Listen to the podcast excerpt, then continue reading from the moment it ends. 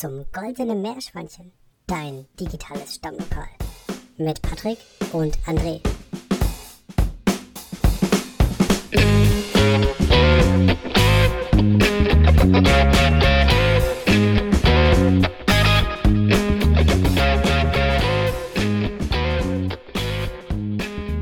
Ich überlasse dir den Vortritt sozusagen jetzt.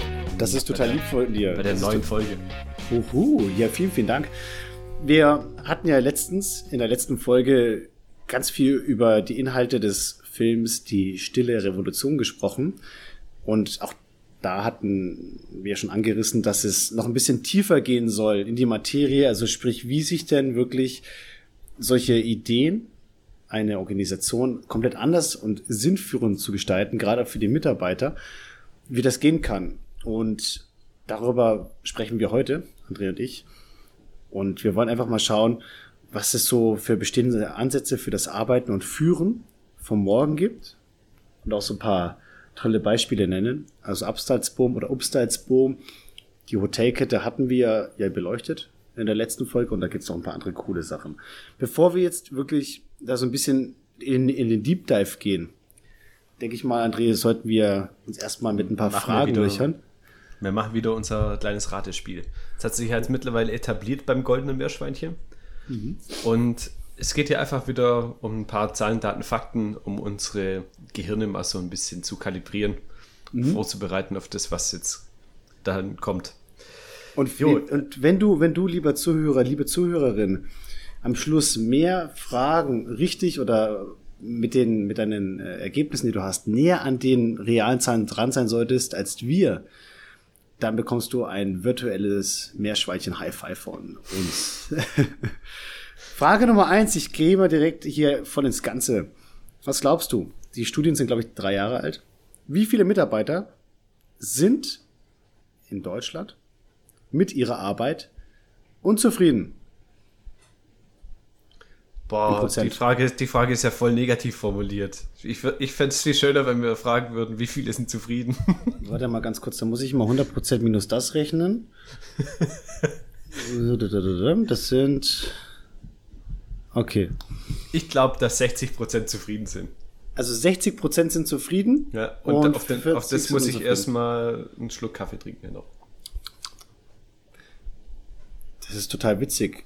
Also die, also die Zahl an sich wäre richtig, hättest du es andersrum formuliert. 63,1 Prozent der Mitarbeiter in Unternehmen sind mit ihrer Arbeit unzufrieden. Zufrieden hingegen sind dementsprechend 36,9 Prozent. Das heißt, Okay. fast zwei Drittel sind unzufrieden mit ihrer Arbeit. Krass, das hätte ich jetzt irgendwie nicht erwartet. Weil ich glaube, irgendwie viele, viele lieben doch irgendwie auch äh, ihre Arbeit, die Aufgaben, die sie tun. Naja, wie Nimm, nimm, mir- nimm mir Okay. mal zwei Beispiele, ganz spontan. Naja, der Pförtner, wenn man morgens in die Firma reinläuft, der ist doch super zufrieden. Okay, perfekt. Nee, das war jetzt gemeint, tut mir leid. Okay, aber Frage an euch. Oh. Jetzt klingelt gerade mein Handy hier. Aber jetzt, warte. Der Wecker schon kann, wieder? Jetzt kann ich wieder reinschauen. Wie viele Mitarbeiter denken darüber nach, wegen ihres Chefs die Arbeit zu wechseln? Wie viele Mitarbeiter denken über einen Arbeitswechsel aufgrund ihres Chefs nach? Also wenn du schon sagst, dass oder glaubst, dass 60% der Mitarbeiter zufrieden sind mit ihrer Arbeit und 40% unzufrieden, was ja nicht stimmt, ist davon wahrscheinlich ein gewisser Prozentsatz auch wegen des Chefs wechselwillig. Ich sage 20%. Also laut dieser Statistik, die ich habe, sind es 45 Prozent. 45 Prozent haben schon mal darüber nachgedacht, ihre Arbeit zu wechseln aufgrund ihres Chefs. Gut, ich meine, es ist ein bisschen, ich glaube, wir müssten die Rahmenbedingungen ein bisschen besser kennen, um wirklich eine klare Aussage zu treffen. Aber die Höhe der Prozentzahl, die sagt ja schon eigentlich ziemlich viel aus. Es ist ja schon, wie du, genau, genau, wie du selber sagst, es ist ja, äh, ohne die Subfaktoren oder die Details zu kennen, trotzdem eine krasse Aussage, ne? Da ist ja grundsätzlich immer was, was verbesserungswürdig ist. Wie viele Mitarbeiter, ist meine zweite Frage, fühlen sich A, mit ihren Aufgaben überfordert und B, mit ihren Aufgaben unterfordert im Job? Ich glaube, dass grundsätzlich mehr Leute unterfordert sind als überfordert. Ja, das ist schon mal richtig. Ja, also so, ganz kurz dazu, es gibt, mhm. es gibt halt die Abstufung in drei Sachen. Überfordert, genau richtig, und unterfordert. In Summe muss das 100% ergeben. Okay. Dann 40% unterfordert, 30% überfordert. Das ist falsch. Korrekt, das ist falsch. Pass auf. Überfordert fühlen sich. Das ist falsch. du bist ein Vogel. Ich muss mir gerade überlegen, wie ich das am besten formuliere. Ich glaube aber, dass das ähm, didaktisch betrachtet richtig war, was ich gesagt habe. Ich bin mir nicht mhm. ganz sicher, ja, ja. aber vielleicht haben wir irgendwie Germanistik-Studierende wie viel, oder Wie viel sind es tatsächlich? Ja. Ich wollte jetzt nur noch ein bisschen die Spannung hinauszögern. Überfordert sind 8,4 Prozent, also weniger als 10 Prozent. Und unterfordert sind knapp ein Drittel, 31,2 Prozent. Ja, verrückt. Da legst du die nieder. Für alle. okay, meine letzte Frage. Was denkt ihr? Wie viele Arbeitskräfte gehen zur Arbeit und machen einfach nur Dienst nach Vorschrift? Wie viel Prozent der Mitarbeiter tun das? 90 Prozent, sage ich. Du bist so pessimistisch, das tut ja richtig weh. Okay, 80 Prozent. Sorry, 80 Prozent. Es sind laut meiner Statistik 69 Prozent. Also liegst du eigentlich ziemlich nah dran. Ja. Also Aber ich, und ein, ja, ein zweiter Teil von der Statistik, wie viele Prozent der Mitarbeiter haben innerlich schon gekündigt? Das ist ja nochmal ein Schritt weiter. Ich würde sagen, da ist ja noch ein Schritt weiter ist, ist das eine Untermenge von der anderen Menge. Ich würde sagen, 50 Prozent insgesamt haben. Es sind, es sind nur 15 Prozent laut der Statistik, die ich gefunden habe. Aber Meine wenn man es einfach mal wenn man mal davon ausgeht, dass es keine Schnittmenge gibt, sondern dass es zwei verschiedene Kategorien sind, bedeutet es ja, dass 84% der Mitarbeiter eigentlich nicht so wirklich effizient arbeiten. Ja, aber jetzt, jetzt sind wir bei so vielen Zahlen irgendwie festgehangen. Mhm. Was, was wollen wir damit eigentlich sagen? Also wir haben jetzt vielleicht auch so die, das, was der eine oder andere so gefühlt hat, prozentmäßig, sage ich mal. Ist ja eigentlich ein Widerspruch, aber ich glaube, so funktioniert Schätzen ja, dass man irgendwas fühlt in Zahlen. Ähm, aber was sagt uns das eigentlich aus? Es sagt ja eigentlich nur, mm, man könnte ganz, ganz viel besser machen. Und mhm. darüber geht es ja heute auch in unserem Podcast, Patrick. Richtig. Es geht darum, dass die Leute viel mehr Sinnhaftigkeit suchen heutzutage. Das hatten wir auch im letzten, in der letzten Folge schon angebracht viel mehr Sinn suchen in dem, was sie tun. Und es gibt tolle Ansätze, die auch von Autoren äh, schon mal ein bisschen tiefer beleuchtet worden sind in ihren Büchern, wie Organisationen, also Unternehmungen oder Unternehmen heutzutage aussehen sollten, in der Zukunft ausschauen, aussehen müssen. Und die Idee ist, eine sogenannte evolutionäre Organisation zu schaffen. Was das sein soll und wo das womöglich auch schon angewendet wird, das kommt dann in wenigen Minuten. Ja, mhm. es ist mal die große Frage. Was macht denn jetzt eigentlich so heutzutage so die moderne Arbeit aus, wie wir sie kennen? Das sind so, ich, ja. Ja ich, also was mir, das erste, was mir in den Kopf kommt, ist so das Work-Life-Balance. Also mhm jeder, ich glaube, der Begriff, man merkt schon daran, glaube ich, dass es, also man merkt, dass es ein veralteter Begriff, Begriff ist, weil der Begriff sagt jedem schon irgendwie was. Also jeder weiß, was es bedeutet, jeder hat eine Vorstellung darüber. Mhm. Und wir beide wollten, als wir uns vor zwei Jahren oder so Gedanken gemacht haben, einen eigenen Podcast aufzunehmen, war dieses Thema Work-Life-Balance auch ein ganz, ganz großes, wo wir gedacht haben, hey, also das, das Thema, das ist doch echt super, darüber sollten wir in unserem Podcast auch sprechen. Mhm. Aber ich glaube, mittlerweile sind wir, ich sag mal, ein bisschen davon abgekommen, weil Work-Life-Balance, was bedeutet denn das eigentlich? Wenn man sich bildlich mal vorstellt, also Balance, ich stelle mir das vor wie so eine Waage. Auf der einen Seite hat man die Arbeit und auf der anderen Seite hat man das Leben. Und Balance impliziert ja, okay, man versucht es irgendwie in ein Gleichgewicht zu bringen. Mhm. Also links beispielsweise die Arbeit, rechts das Leben und indem man bestimmt viel Energie oder Zeit oder was weiß ich was in, in diese beiden Häufchen Leben und Arbeit investiert, kann man das im Gleichgewicht halten. Und ich denke, da spreche ich für uns beide. Wir beide denken, dass das eigentlich totaler Bullshit ist. Eigentlich sollte man ein Häufchen machen, Leben und Arbeit, das auf eine Waage legen und sagen, so, liebes Häufchen, jetzt wird mal so schwer wie möglich. oder, mhm. also im Grunde genommen, der Fehler bei dem Wort Work-Life-Balance oder bei dem Ausdruck ist ja schon, dass man Arbeit und Leben trennt. Und das macht ja eigentlich mhm. null, null Sinn in unserer Auffassung. Mhm. Oder habe ich da jetzt, habe ich zu viel Falsches gesagt aus äh, praktisch, indem ich für uns beide gesprochen habe?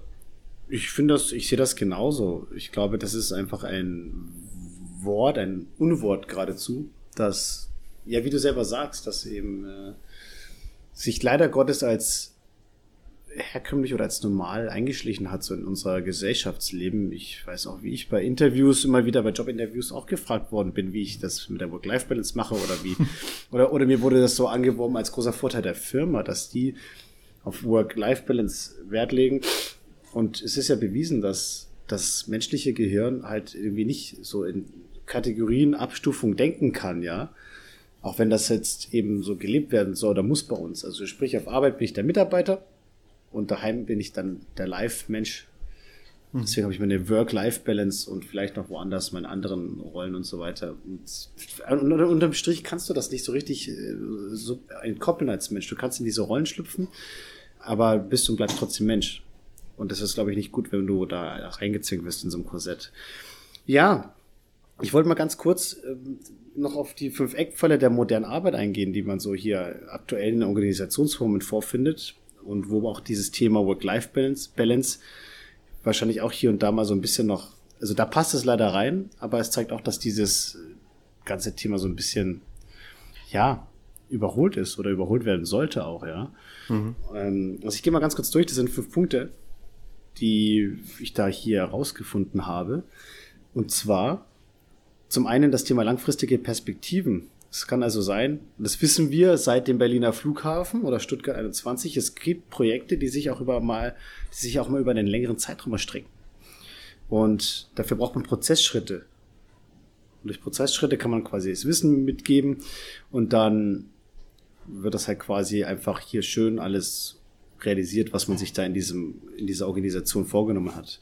Das nächste ist Größe und Stabilität. Größe und Stabilität heißt, du kannst für Sachen hochskalieren auch personaltechnisch, brauchst dafür aber auch Hierarchien.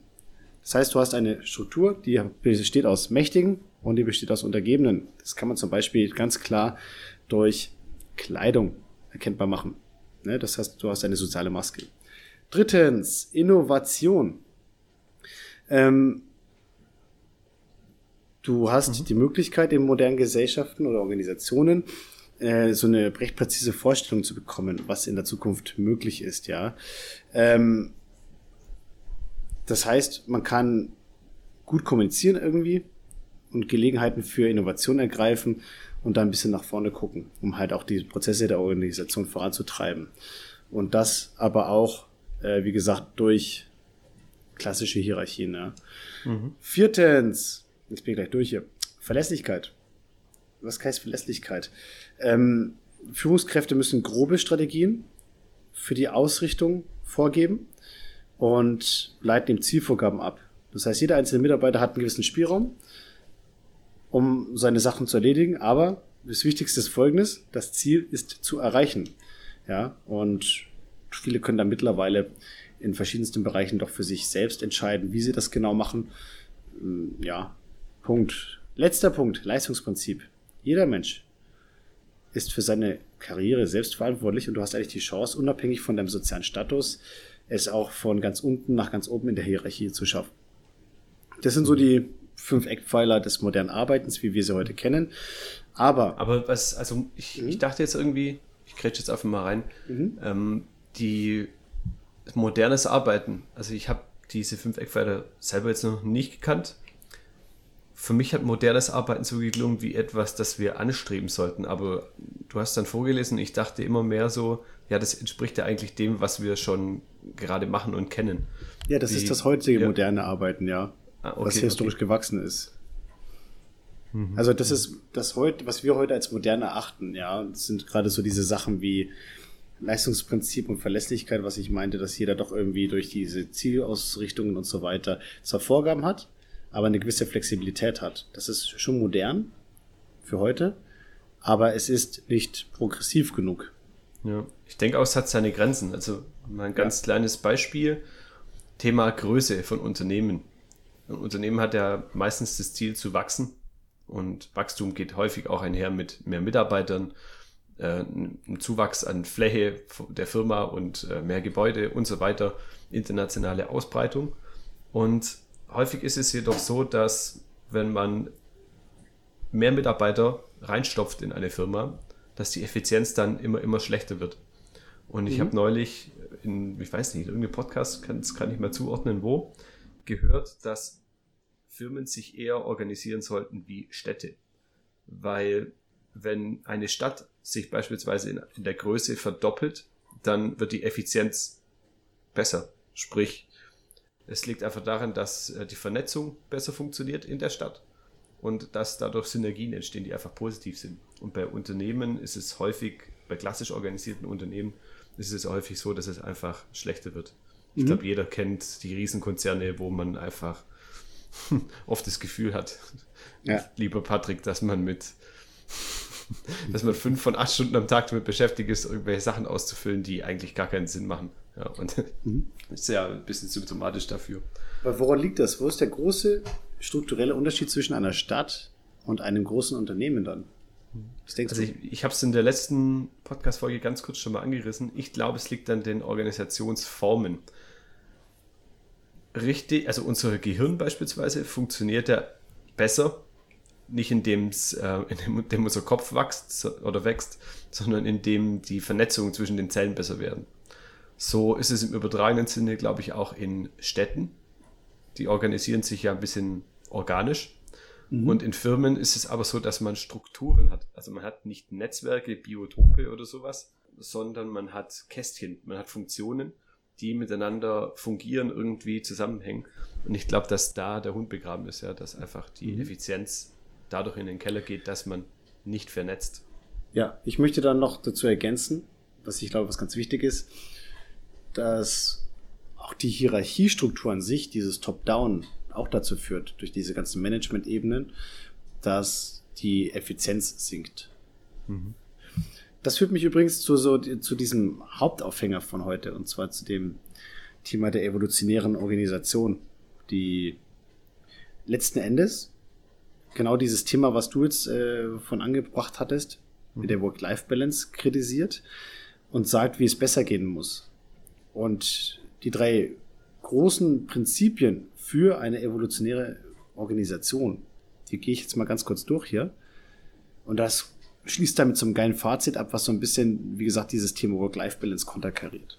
Also, was macht denn eine evolutionäre Organisation aus? Nummer eins, und das ist genau das, was wir gerade hatten, finde ich total genial. Selbstführung. Es gibt keine Hierarchien und keinen Konsens, sagt man da letzten Endes. Was ich total genial finde. Das heißt, du kriegst eigentlich so vom Gründer so Werkzeuge und grobe Strukturen und dann kannst du quasi es schaffen, dass die Mitarbeiter sich alle gemeinsam selbst führen. Das heißt, es werden alle notwendigen Entscheidungen von den Leuten selbst getroffen. Mhm.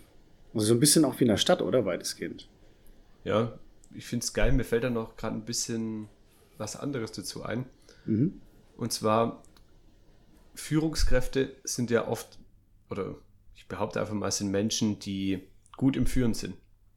Es sind Menschen, die gut Überblick behalten über bestimmte Dinge, aber es sind bezogen auf einzelne Aktivitäten nicht Spezialisten. Und im Top-Down ist es ja häufig so, dass irgendjemand, der sich nicht so gut auskennt, einfach Entscheidungen trifft über eine Sache, wo der Spezialist sich dann ein bisschen ja, übergangen fühlt. Und im Grunde genommen ist es, wenn man die beide auf eine gleiche hierarchische Ebene stellt, ja viel besser, weil man hat jemanden, der gut führen kann und gleichzeitig hat man auf derselben Ebene beispielsweise den Spezialisten, der sich dann mit ihm zusammen oder auch mit anderen noch natürlich ähm, sämtliche Dinge ausspinnen kann. Und das Ganze zieht ja so ein bisschen in Richtung Selbstführung. Also Selbstführung nicht bezogen, glaube ich, auf einzelne Personen, sondern auf Teams. Dass man wirklich Einheiten hat, die für sich selber Entscheidungen treffen können. Mhm. Ich muss dazu sagen, ich habe das etwas anders erlebt als du, aber ich denke mal, es gibt beide Formen. Mhm. Und zwar, ich habe erlebt, dass Führungskräfte fachlich gut dabei sind und wirklich Ahnung haben und mitreden können, aber führungstechnisch nicht so wirklich top sind. Ja, also das ist leider so. Da ging es halt mehr um das sachliche, inhaltliche, kommt dann auch wirklich bei tiefgründigeren Fragen auch total mitmachen, mitreden ja. und auch hinterfragen, was gut war für sie, weil sie sich da nicht, also du kannst halt nicht einfach verarschen mit irgendwelchen leeren Worthülsen. Ne? Aber wie gesagt, auf Führungsebene ist das halt nicht so gut gewesen. Ähm, zu diesem Thema Selbstführung, das ist ja der erste von diesen drei großen Prinzipien für eine evolutionäre äh, Organisation, ist die, dass man sagt, dass ja diese Führungskräfte oder die Leute, die auf der Führungsetage so rum, eigentlich so eine Denkweise verinnerlichen sollen und auch konsequent leben sollen, die diesen drei Prinzipien, auf die anderen beiden komme ich dann gleich zu sprechen, entsprechen. Mhm. Und ihre Aufgabe ist eigentlich nur, ich etabliere Strukturen, Praktiken und eine Kultur, die das Arbeiten nach diesen Gesichtspunkten ermöglichen. Und wir sind auch ein bisschen so nach außen das Gesicht der Firma. Mhm. Punkt. Nicht mehr, nicht weniger. Ansonsten einfach zurückhalten. Ähm, Finde ich sehr, sehr spannend. Ja. Also gerade dieses Thema Selbstführung ist dann schon echt genial. Ne? Da gibt es auch ein tolles, gibt's auch ein tolle Beispiele, wie gesagt, dieses ähm, die Firma Einhorn Kondome aus Berlin. Die beiden Jungs, die haben das Ding, glaube ich, vor fünf Jahren gegründet und wollen jetzt eine Art Purpose GmbH gründen. Das gibt es als Rechtsform nicht, aber die wollen nicht gründen, die wollen ihre Firma, die eine GmbH ist, quasi in diese Richtung umwandeln. Was bedeutet, sie wollen ihre Geschäftsführerrolle abgeben und sagen, dieses Unternehmen führt sich selbst. Mhm. Es gibt dort auch Gespräche zum Beispiel, wo die Leute im Team gemeinsam sich ausdeichseln. Erstens, wie machen wir das mit Urlaub? Ja, mach so viel, wie du willst, ey. Jeder für sich, wie er es meint. Ist cool. Chill, mach halt, ne? Wie sieht das mit Gehalt aus? Ja, das diskutieren wir aus. Das entscheiden nicht die beiden Typen da, sondern das entscheidet das Team für sich, was dann das Beste wäre, gehaltsmäßig.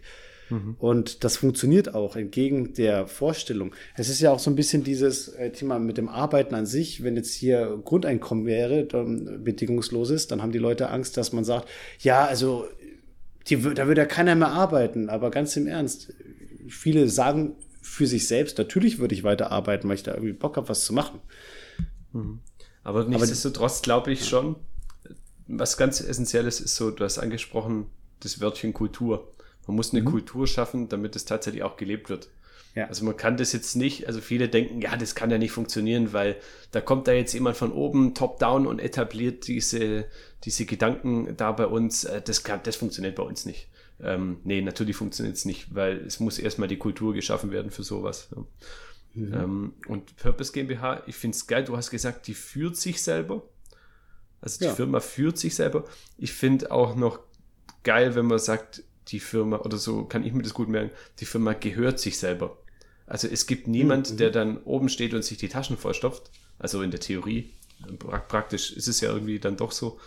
Ähm, Glaube ich zumindest. Und ich glaube, die beiden wollen sogar das komplett abgeben. Bis jetzt werden ja 50 Prozent aller Gewinne für wohltätige Zwecke, für Projekte gespendet. Ich glaube, die mhm. wollen das sogar komplett spenden dann auf Dauer. Mhm. Also ich stelle es mir aber im Grunde genommen so vor, man hat 20 Mitarbeiter beispielsweise und 20 Gesellschafter, also gleichberechtigte Gesellschafter, die alle gleich viel zu sagen haben in der Firma.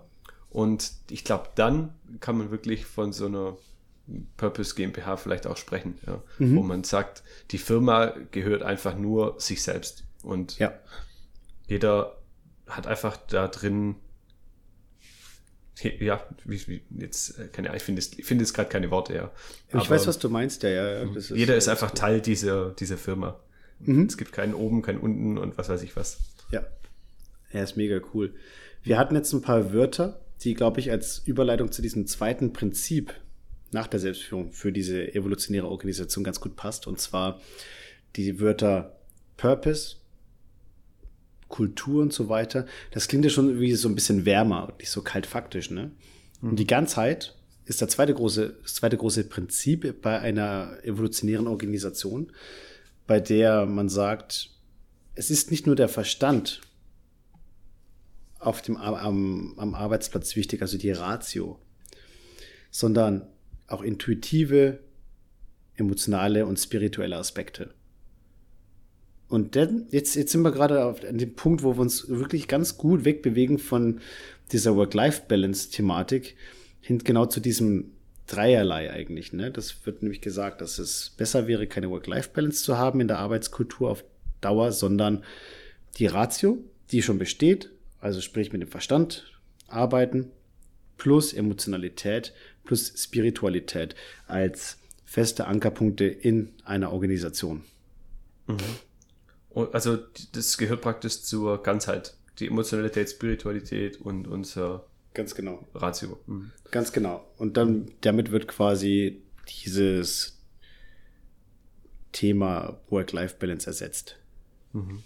Also für alle, die, in den, die, die den letzten Podcast noch nicht gehört haben, schaut euch mal den Film an, Die Stille Revolution. Oder recherchiert mal nach der Firma Obst als Boom. Boom, Boom, wie auch immer. Boom, ja. ja. Also diese Hotelkette, wo man wirklich auch mal wirklich spürt und sieht, wie das Thema Spiritualität und beispielsweise auch Meditation, Achtsamkeit in Firmen gelebt wird und wo auch tatsächlich Achtsamkeit ein Wert wird. Ja. Also ich kann mich daran erinnern, äh, beispielsweise in der Firma, wo ich als erstes gearbeitet habe, war Lösungsorientiertheit einer, ein Wert, finde ich, finde ich sehr geil. Ja. Das heißt ja nicht problemorientiert, sondern lösungsorientiert, von daher nicht falsch. Aber es sind alles Worte so auf dieser Ebene, die die, die Unternehmenswerte dargestellt haben. Und diese Firma Obstalsboom hat beispielsweise den Wert Achtsamkeit einfach auch nochmal mit aufgenommen. Und mhm. ich kenne keine einzige Firma, die irgendwie nach Gewinn arbeitet, wo das Wort Achtsamkeit als Wert auftritt. Ja, aber das, sagt, das sagen auch die Jungs von Einhornkondom. Das haben die in einem Podcast gesagt, in einem Interview vor kurzem. Mhm. Was sind denn das für Werte, wenn du sagst, ey, Zuverlässigkeit, Pünktlichkeit, Termintreue, also sorry, das, also das sind doch keine Werte. Das ist, das muss Standard sein als verlässliches Element, wenn du eine Firma hast, dass du das auch deinen Kunden bieten kannst.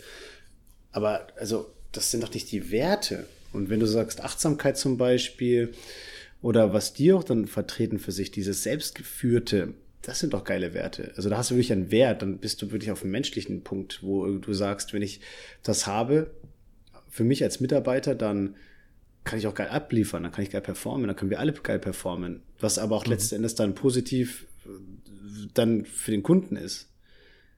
Mhm. Ist so ja. meine Haltung dazu. Übrigens ganz. Und ja, mhm. Thema Emotionalität, vielleicht nochmal ein kleiner Querverweis. Wir haben mal einen Podcast gemacht über das Thema Mut, Scham und Verletzlichkeit. Ich führe es jetzt nicht mal nicht aus. Ich glaube, das würde den Rahmen sprengen, aber ich glaube, wenn man sich da mal reingehört hat, reingedacht hat in das Thema, dann kann man verstehen, was sich hinter Emotionalität auch verbergen kann, auch in Firmen. Mhm. Ja, definitiv. Ähm, wir sind gerade noch beim Thema Werte gewesen. Ne? Mhm. Ähm, das führt mich zum dritten und letzten Punkt für diesen Prinzipien, für die evolutionäre Organisation, und zwar mhm. der evolutionäre Sinn. Also es darf nicht darum gehen, dass wir irgendwelche Ziele vorgeben und schauen, dass wir irgendwelche Schritte äh, vorgeben dann auch noch und die kontrollieren, sondern eine evolutionäre Organisation muss sich aus sich selbst hinaus entwickeln. Das heißt, du kannst auch nicht immer vorhersehen, wie es genau, wo es genauer lang gehen wird auf Dauer. Aber dem ureigenen Sinn der Organisation, dem wird immer gefolgt. Das heißt, ich habe ein Leitbild, für meine Organisation. Und ich weiß auch ganz genau, mit welcher Absicht diese Organisation gegründet worden ist. Und das sollte nicht nur ich wissen, der ich das gegründet habe, sondern das sollten auch die Mitarbeiter wissen oder die Leute, die dann da mit in, diesem, in dieser Organisation tätig sind. Mhm. Wenn die Denkst das wissen. Dass dieser Gedanke, der funktioniert, sorry, dass ich unterbreche. Äh, nee, ne, der Gedanke, der funktioniert grundsätzlich. Stell dir mal so einen Handwerkerbetrieb vor, der äh, keine Ahnung, der Heizungen in Häusern montiert. Mhm.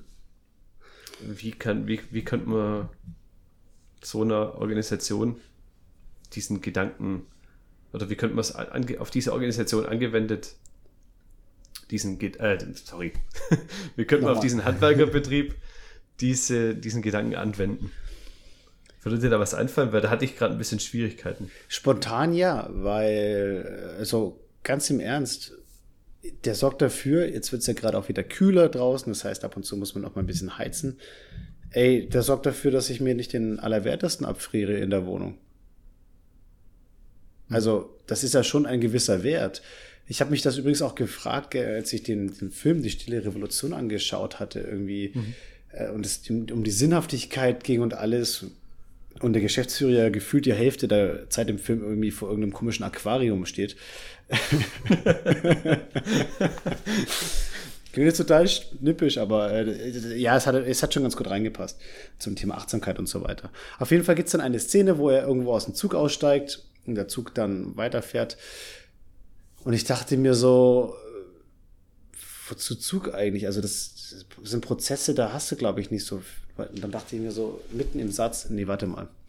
Ganz im Ernst, ich schaffe es einfach, Leute von A, zu, A nach B zu bringen, ihnen ihren ihre, mhm. ihren, ihren, ihren Ablauf, ihren Ziel weiter zu oder dazu zu verhelfen, dass sie ihre Ziele auch erreichen können. Zum Beispiel, ich möchte dich besuchen, ich möchte meiner Arbeit nachgehen, was weiß ich was.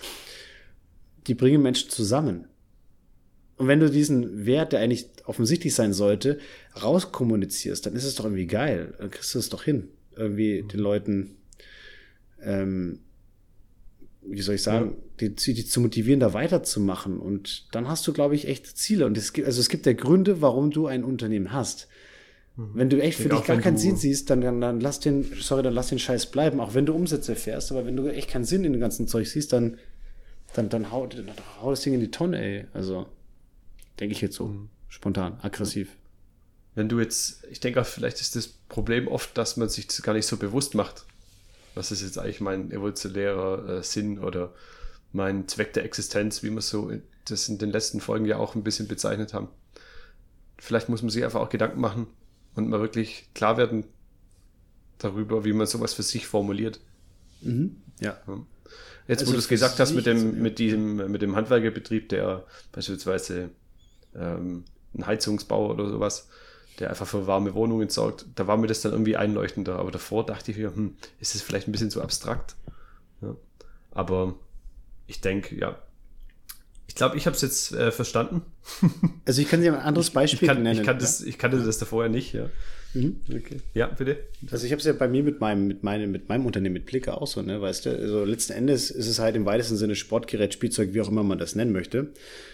Und ich habe mir auch gesagt, also ich brauche für mich eben so eine erstmal aus Vertriebs- und Marketing-Sicht natürlich Definitionen, wie ich mich positioniere, wo ich auch eine gewisse Einzigartigkeit bei diesem Produkt herstellen kann, was es hat, aber das muss auch klar kommuniziert sein.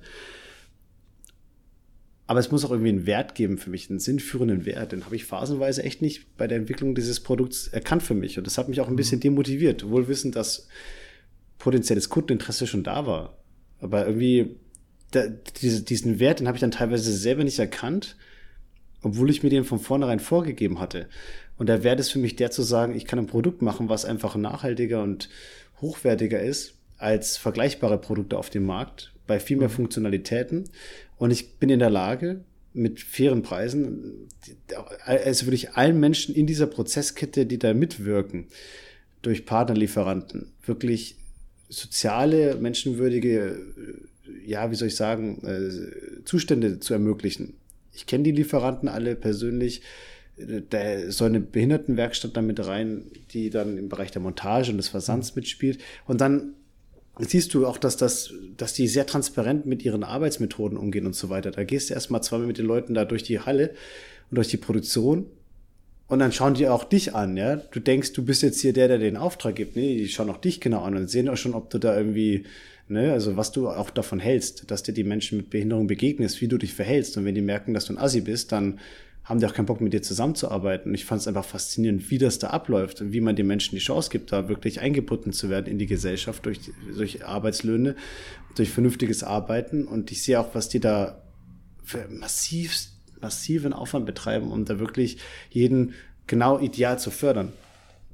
Und nicht zu über und nicht zu unterfordern. Ich finde das massiv genial. Und da sage ich mir, genau das ist geil, wenn mein Produkt sowas mit unterstützen kann. Und dann hast du einen Purpose irgendwie und dann finde ich es geil. Ja. Leute haben Spaß. Also im Grunde genommen sind es wirkliche Werte. Es ist jetzt aber nichts, was die Welt im Großen und Ganzen verändert, natürlich, ja. Das ist Sondern richtig. Ja. Du, du hast eben da praktisch Werte geschaffen, ein bisschen kleiner gedacht, aber nichtsdestotrotz heißt es ja, muss man ja nicht nach der Größe von der Idee oder von dem Wert bewerten. Ja.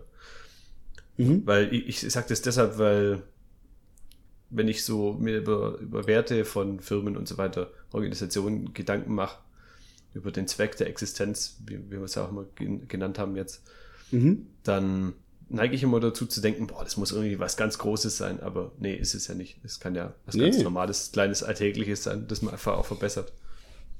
Ja, genau, genau. Und ich denke, das ist halt so dann auch der, der, der ganz große Aspekt an dieser Geschichte. Ne? Also, ja, es gibt, da gibt es so viele, glaube ich, coole Beispiele. Es gibt äh, Kaugummihersteller aus Dänemark, die haben jetzt einen Kaugummi entwickelt, der eben so ein paar Stoffe nicht enthält, die die meisten enthalten. Ich weiß gar nicht welche. Und die hast du in einer Pappschachtel. Die, ja, Plastik, die Plastic Free steht doch drauf, oder? ja, ja, das ist die Verpackung zum Beispiel. Aber du hast doch irgendwelche anderen so, Sachen, die, die da, okay. ich glaube, die haben auch natürliche Aromen. Nee, ja, ja, ja, ja, das sind einfach Pappschachteln. Dann haben die, dann haben die, glaube ich, natürliche Aromen nur. Ich glaube, Aspartam und der ganze Kram ist da nicht drinnen. Also unterm Strich, sorry, es sind Kaugummis. Die kosten auch das Doppelte im Vergleich zu den anderen. Aber ich finde die verdammt genial. Also schmecken gut. Die Message ist ganz klar, da ist ein Purpose dahinter. Es sind nur Kaugummis, Mann, aber es ist irgendwie geil. Und das sind so diese kleinen Nadelstiche gegen das Konventionelle, weißt du? Gegen das Etablierte, was halt einfach so läuft, weil es halt immer schon so lief, was aber nicht wirklich so genial ist. Ja, und das, ich weiß nicht, da habe ich, das finde ich genial. Und da kann man natürlich auch größer und weiter denken. Vielleicht entwickeln sich ja auch dann aus solchen Unternehmenssachen dann für die Unternehmer dann später neue Unternehmen mit noch größerem Purpose, wo du dann auch noch geilere Mehrwert schaffen kannst für die Gesellschaft und nicht nur Kaugummis oder Plicker oder sonst was. Ich denke mal, da geht schon sehr, sehr viel. Mhm. Aber irgendwie mal anfangen und zu sagen, egal was ich mache, äh, wenn das schon mal besser ist als das, was ich davor vielleicht irgendwo anders gemacht habe, mit einem gewissen Purpose, mit einem gewissen Zweck, dann ist es doch schon mal ganz cool. Ich denke auch. Und wir haben jetzt, glaube ich, schon ziemlich die Gedanken geöffnet und so ein bisschen den Bogen aufgespannt mhm. in die Richtung, wo es als nächstes bei uns im Podcast auch hingehen wird. Und vielleicht schließen wir oder versuchen wir den Podcast ein bisschen zu schließen mit einer kleinen Bemerkung oder einem kleinen Zitat, Zitat sage ich mal, nochmal zu dem, was wir am Anfang hatten. Mhm. Wie hast du es vorhin genannt, vorhin die fünf Pfeiler der modernen.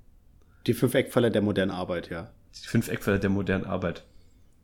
Ähm, wir haben jetzt gemerkt, okay, das hat, ja, es sollte überdacht werden, grundsätzlich. Und wir haben gezeigt, wie es mit der evolutionären Organisation dann anders gehen kann. Und ich möchte jetzt einfach mal kurz zwei Sätze vorlesen, die uns vielleicht nochmal das Ganze so bewusst machen. Mhm. Obwohl wir es mit diesen Organisationsformen zu beträchtlichem Wohlstand geschafft haben, beschleicht uns zunehmend ein Gefühl der inneren Leere. Wachstum um des Wachstums willen kann doch nicht alles sein. Uns fehlt zunehmend der Sinn unseres Tuns, denn mehr Besitz führt nicht automatisch zum Glück. Und dieses Glück, das ist doch mehr als Motivation, denke ich, für ja, diese evolutionären Ansätze, die wir jetzt gerade besprochen haben. Mhm. Ja, definitiv. Richtig schön. Ja, Richtig Mic schön. Drop. Bam, zack. Hatten wir, schon, schon lange keinen Mic Drop mehr in unserem Podcast. Stimmt, ey. Ja, das ist richtig, richtig, ey. Ja, nicht schlecht, nicht schlecht, mein Lieber. Ja, ich würde sagen, wir können das hier abschließen mit folgendem. Wir packen mal so ein paar Sachen, noch ein paar Leckerlis in die Shownotes. Gerade nach dieser schweren Kost braucht es noch ein paar erfrischende Leckerlis, die bekömmlich sind.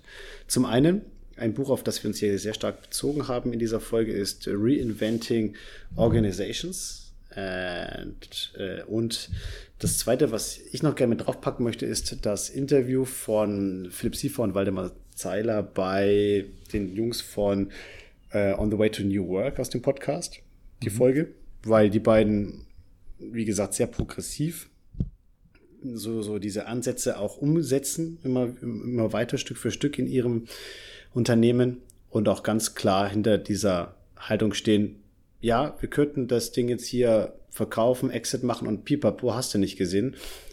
Könnten wir uns hier fette Karren kaufen und eine auf dicke Hose machen, aber wir haben irgendwie andere Ziele im Leben. Mhm. Und deswegen machen wir genau das mit diesem Purpose und so weiter, wie wir es machen, können trotzdem gut davon leben, sind happy und so weiter. Und das ist schon echt genial. Deswegen auch diese, diese, ähm, diese Podcast-Folge mhm. als weiteres Leckerli. Hast du noch ein Sehr Leckerli? Lecker. Ja, nochmal zur Vollständigkeit, weil wir so viel darüber gesprochen haben und weil ja nicht jeder alle Folgen hört. Der Film, Die Stille Revolution, ich denke, das schlägt ziemlich arg in die Kerbe, die wir heute besprochen haben. Und mhm.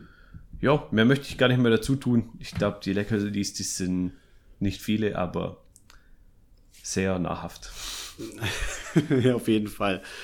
Cool, super. Ich würde sagen, schreibt uns gerne in den, also passend zum Post, den wir dann hier für die Folge natürlich wieder gemacht haben werden, gerne eure Kommentare, eure Haltung dazu rein. Ich denke, das ist ein sehr progressives Thema, was wirklich auch provokant ist. Aber es zeigt, auch anhand von einigen Beispielen, die es eben schon gibt, dass so eine neue Art von Organisationsform möglich ist. Das wird nicht so einfach sein, wenn man ein bestehendes System einer Organisation, eine Firma umstrukturieren möchte. Es ist aber definitiv möglich, wenn man etwas Neues gründet. Das heißt auch gerade für Leute, die jetzt was Neues starten möchten oder am Starten sind. Es gibt Hoffnung, es gibt coole Ansätze und auch mit diesen Leckerlis, die wir jetzt genannt haben, seid ihr in der Lage, das womöglich auch so zu machen. Was ihr davon haltet und so weiter, da freuen wir uns auf jeden Fall auf eure Kommentare dazu. Ja, einen schönen Tag, Leute. Macht's gut und hoffentlich bis zum nächsten Mal. Jo, bis zum nächsten Mal. Thank you.